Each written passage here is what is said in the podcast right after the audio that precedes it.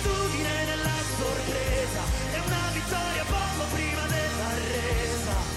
Solamente tutto quello che ci manca e che accettiamo per poterti dire che ti amo.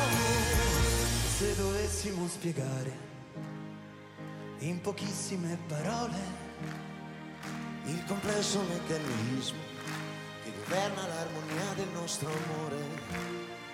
Basterebbe solamente dire senza starci troppo a ragionare. Insieme Che se tu devi stare bene quando io sto male viceversa. Che sei tu che mi fai stare bene quando io sto male viceversa.